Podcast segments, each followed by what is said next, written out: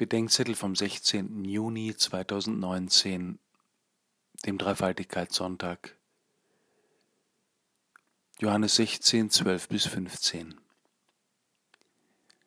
Zur Liebe gehören immer zwei, sagte neulich jemand in einem Gespräch über eine schwierige Ehe. Mir scheint, es ist genau dieser Irrtum, der viele Ehen schwierig macht.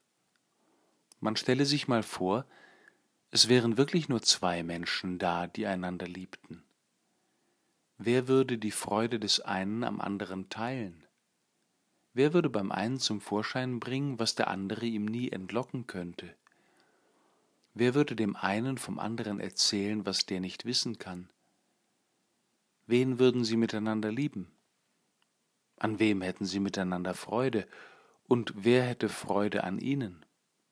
Die Antwort auf all diese Fragen ist, Niemand. Wenn die Zeit der Verliebtheit vorbei ist, ist die Liebe von Zweien eine ziemlich defiziente Sache. Deshalb braucht die vollkommene Liebe drei, von denen jeder liebt und wiederliebt und mitliebt. Gott ist Liebe, sagt der erste Johannesbrief, und Gott ist vollkommen, auch ohne die Welt.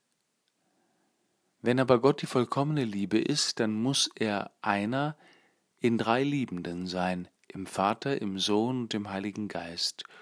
Und diese dreifaltige Liebe macht uns die Freude ihrer selbst. Deshalb kommt der Sohn zu uns, um uns die Liebe zu offenbaren.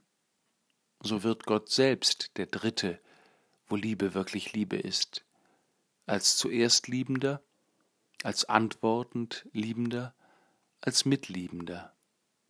Und er öffnet unser Herz für jene Dritten, für die wir da sein dürfen, miteinander und mit ihm. So wird unsere Liebe vollkommen. Denn zur Liebe gehören immer drei.